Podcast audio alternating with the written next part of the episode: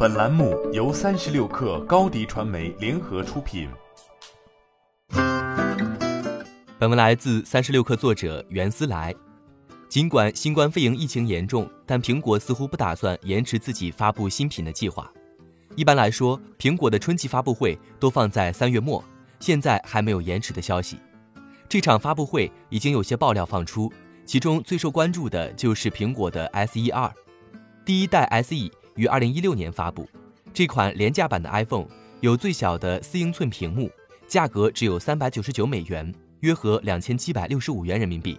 只是在大屏当道的趋势和三星等厂商推出的廉价手机冲击下，这款手机表现并不抢眼，在二零一八年九月停止销售。现在苹果打算重启 SE 系列，外媒去年就爆料称，苹果即将在今年三月发布 SE 二。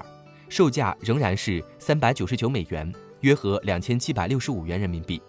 这次换上了和 iPhone 八同样的四点七英寸的屏幕，和 iPhone 十一同样的 A 十三芯片，三 G 的运存，性价比上还是有一定的竞争力，所以引发的关注不断。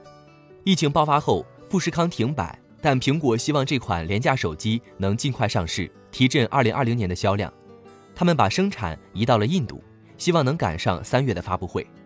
除了消息相对确凿的 SE 系列，今年春季发布会还有其他产品也为所有人期待。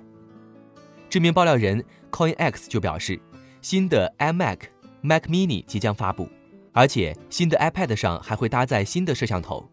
天风国际分析师郭明基此前发布的研报也指出，12.9英寸的 iPad Pro 将在今年上半年上市。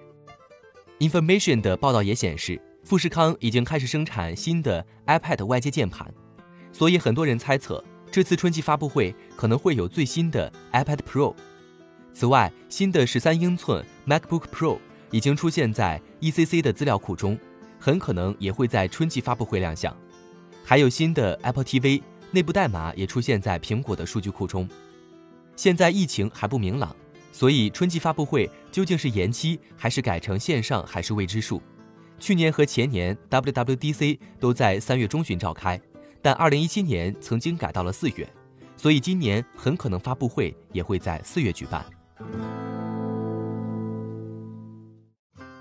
欢迎添加小小客微信 xs 三六 kr 加入三十六氪粉丝群。高迪传媒，我们制造影响力。商务合作，请关注新浪微博高迪传媒。